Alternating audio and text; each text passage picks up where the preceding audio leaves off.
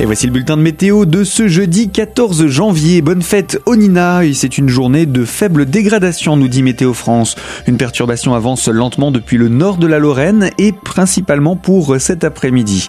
En matinée, il y a encore un temps assez lumineux mais avec des voiles d'altitude plus ou moins épais. Les nuages progressent ensuite donc dans le courant de l'après-midi et il finit par pleuvoir. Des flocons tombent dès 400 mètres d'altitude environ. Ils se mêlent parfois aux gouttes jusqu'en plaine. Côté température, on attend de petites gelée à l'aube avec moins 4 à moins 1 degré depuis le relief vers la plaine et 2 euh, à 4 degrés cet après-midi.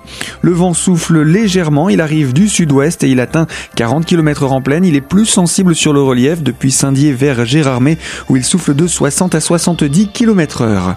Pour ce qui est des jours à venir, un froid de plus en plus marqué est prévu pour ces prochains jours avec des giboulées de neige jusqu'en plaine. Le mercure descend, il s'abaisse de moins 4 à moins 15 degrés d'ici lundi prochain et les nuages restent largement prédominants avant des éclaircies prévues également pour le début de semaine prochaine. Retrouvez toute l'information météo en parcourant notre site internet radiocristal.org.